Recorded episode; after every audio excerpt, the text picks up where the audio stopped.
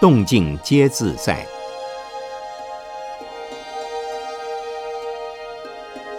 圣严法师著。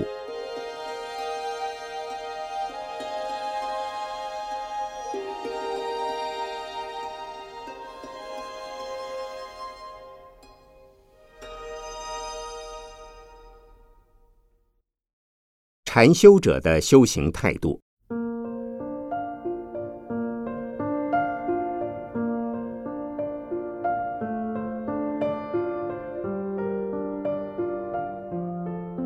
一，没有非做不可的事。禅修者跟平常人同样是人，但心态不同。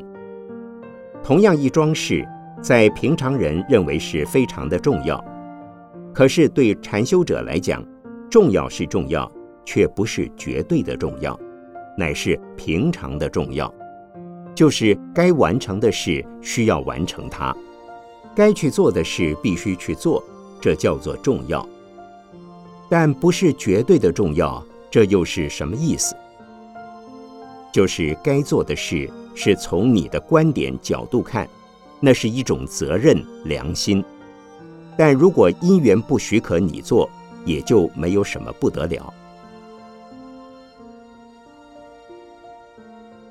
这个世界上没有非做不可的事，也没有非你不可的事，这就是虽是重要，但不是绝对的重要。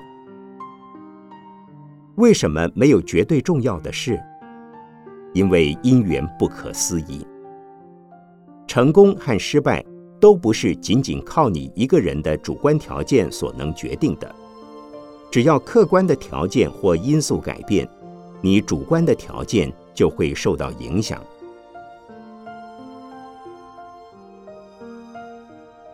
诸位一定有听说过“有心栽花花不开，无心插柳柳成荫”。这句话意思是，有意要种花花不开，这是什么原因呢？或许因为那土壤不适合种花，或许那个季节不适合种花，那个气候不适合种花，所以那个环境也就不是种花的环境了。而随便插一只杨柳在泥地里，柳树就长起来了，即无心插柳柳成荫。为什么呢？这也不是因为你把这棵柳树种活了。而必须是那里的环境恰好适合柳树生长，那时的气候就刚好适合柳树存活。因此，做任何事都要尽心尽力，但是成败得失不是全凭个人的条件所能决定的。如果环境或时间的因素不能配合，而又坚持非要完成这件事不可，那必是死路一条。即使你累死、气死、送死，还是完成不了，那又为什么一定要做？我年轻时曾经认识一个人，他在二十多岁时才气纵横、英俊潇洒，有很多女孩子喜欢他。可是他的眼睛长在头顶上，他说：“我要的老婆绝对不是普通人。”要嫁给我不是那么简单的，所以日子一天一天的过去，他就等呀找呀，到了三十多岁，找不到一位适合做他老婆的人。几年之后，他的结婚条件也只降了一点点而已，标准还是很高的。他说：“一定要台大毕业的，一定要比我小十岁。”而且还要有才气，不然两个人弹琴就像对牛弹琴，不如不结婚。否则结婚是很枯燥无味的事。结果到了四十岁，他还是没结婚。于是他在降格以求，他说：“只要大学生就行，年龄相差五岁也可以。”可是还是没人愿意嫁给他。到了五十岁仍结不了婚，后来他来见我。我说：“你这个人，谁嫁给你谁倒霉。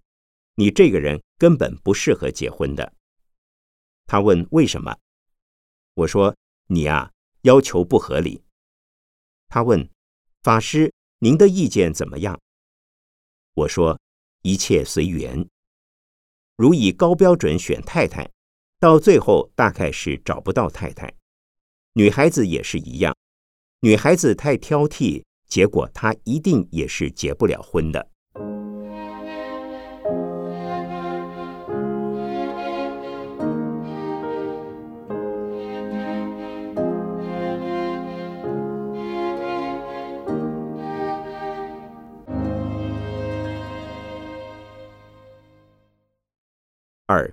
没有非你莫属的事，因为因缘不是自己所能掌控的，需要环境及时间的配合，所以没有非你莫属、非你不可的事，也没有非要做不可的事。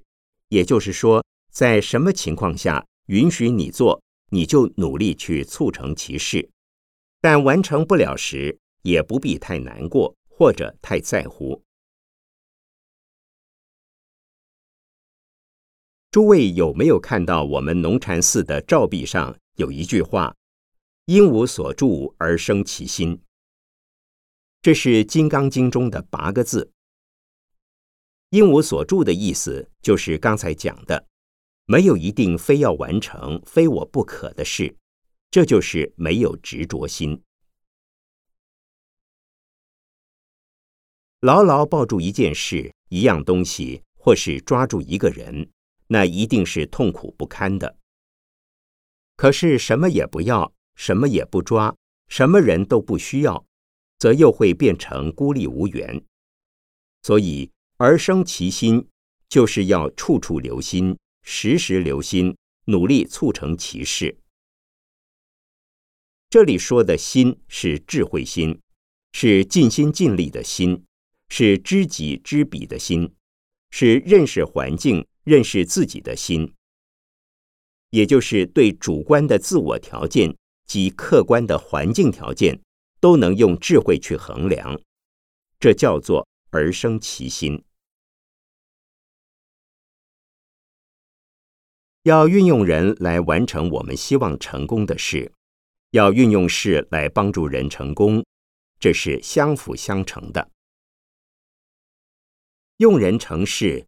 用事成人，而且还不要被某一个圈套套住，也不要用圈套去套住人，这叫做因无所住而生其心。有了这种智慧的心，你就可以随缘来成长自己，成就他人，随缘为自己处理困难，为他人解决麻烦，这就是能救苦救难的菩萨了。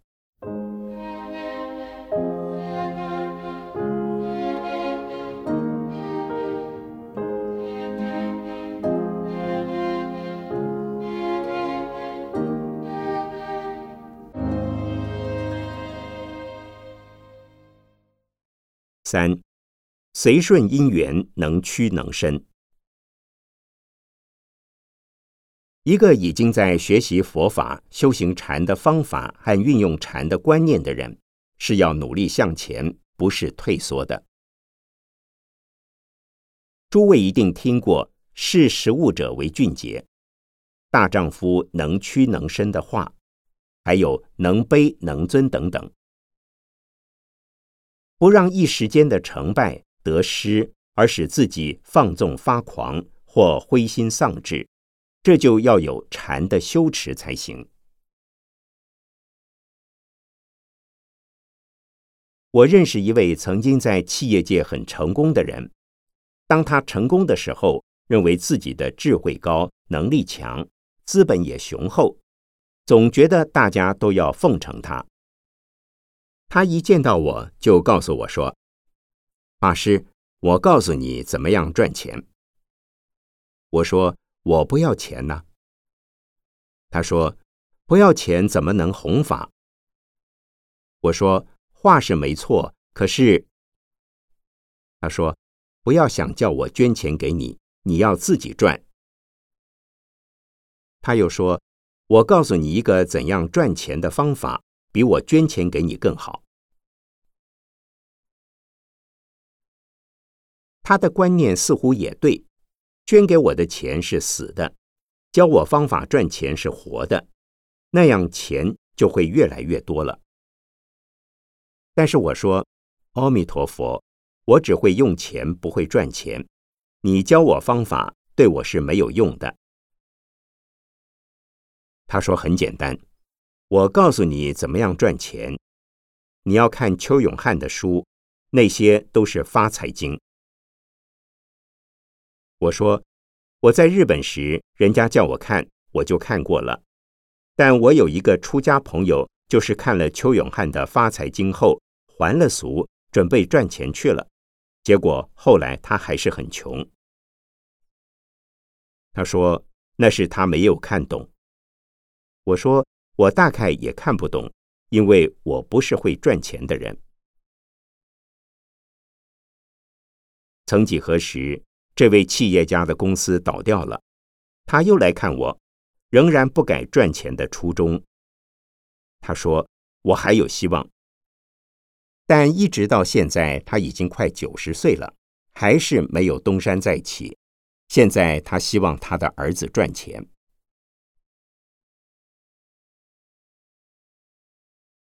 我告诉诸位，这个故事的意思是，他的观念有问题。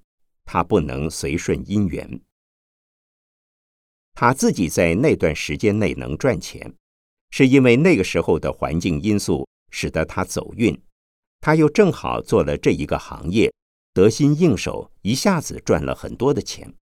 所谓时势造英雄。后来环境因素转变了，时代也转变了，但他还是食古不化。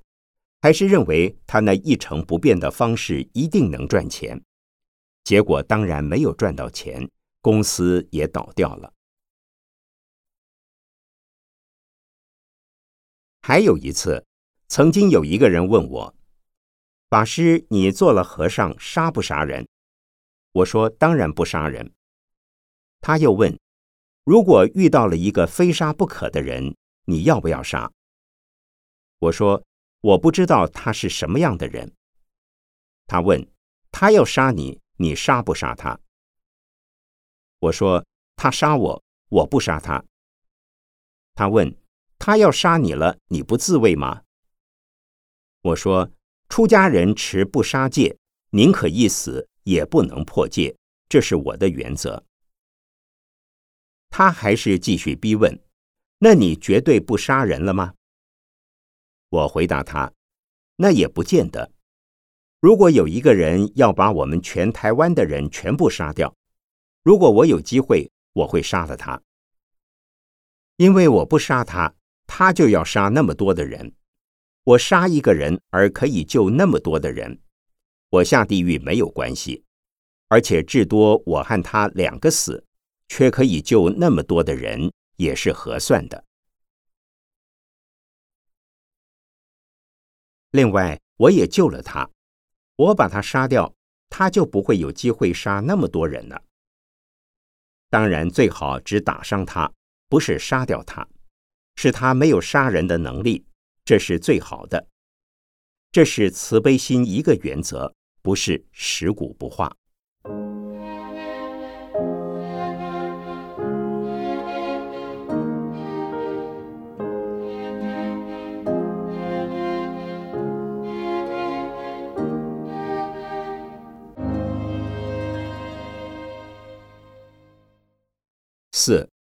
随时提起，随时放下。还有，我们出家人有不能够摸触女人的比丘戒，一碰就是犯戒。但是如果一个女人掉进水里，没有人救她，一位比丘见到了，要不要去抓她的手？不但要抓她的手，还要把她抱上岸来。在这种情形下，救人要紧。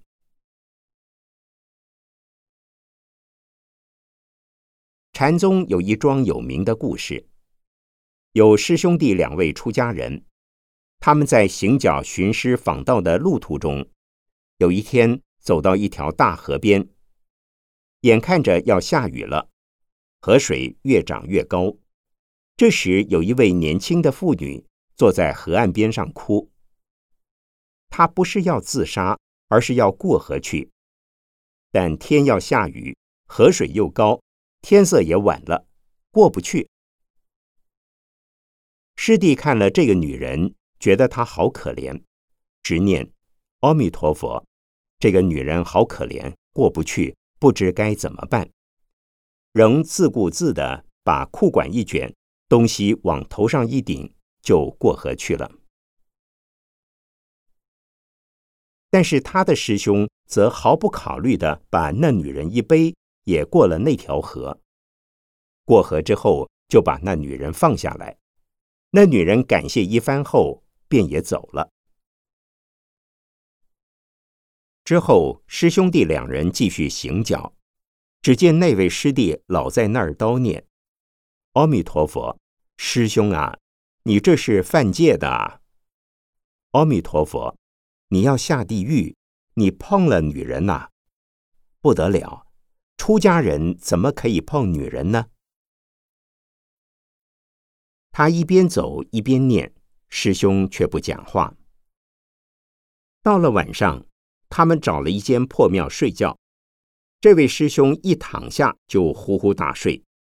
而那位师弟却在那里翻过来覆过去，睡不着。第二天早上，师弟就问师兄：“师兄啊，你昨天晚上睡得这么好，你怎么还睡得着啊？”师兄问：“为什么睡不着？你睡得怎么样啊？”师弟说：“我一夜睡不着呢。”师兄问：“为什么？”师弟说。我为你难过啊！你昨天碰了女人，犯了戒，你要下地狱了。我为你难过，不知道怎么来替你忏悔。那师兄说：“哎，师弟，昨天我把那女人背过河之后，就已经放下了。你怎么到现在还把那女人抱得紧紧的？”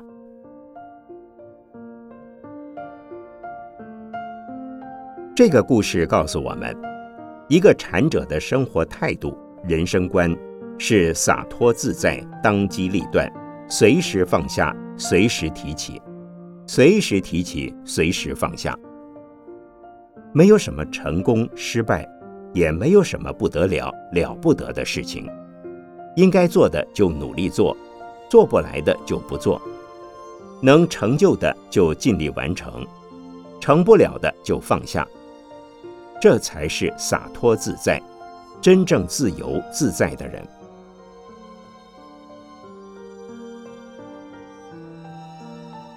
我们要以这种态度来生活，这是非常积极的，不是消极的；是自在的，不是痛苦的。之所以会痛苦、烦恼，都是因为我们的心提不起，也放不下。或是提起了却放不下，或者根本不知道有什么好提起。像这样常常优柔寡断、思前顾后、患得患失的人就很痛苦，真正能把事情做好的机会也不多。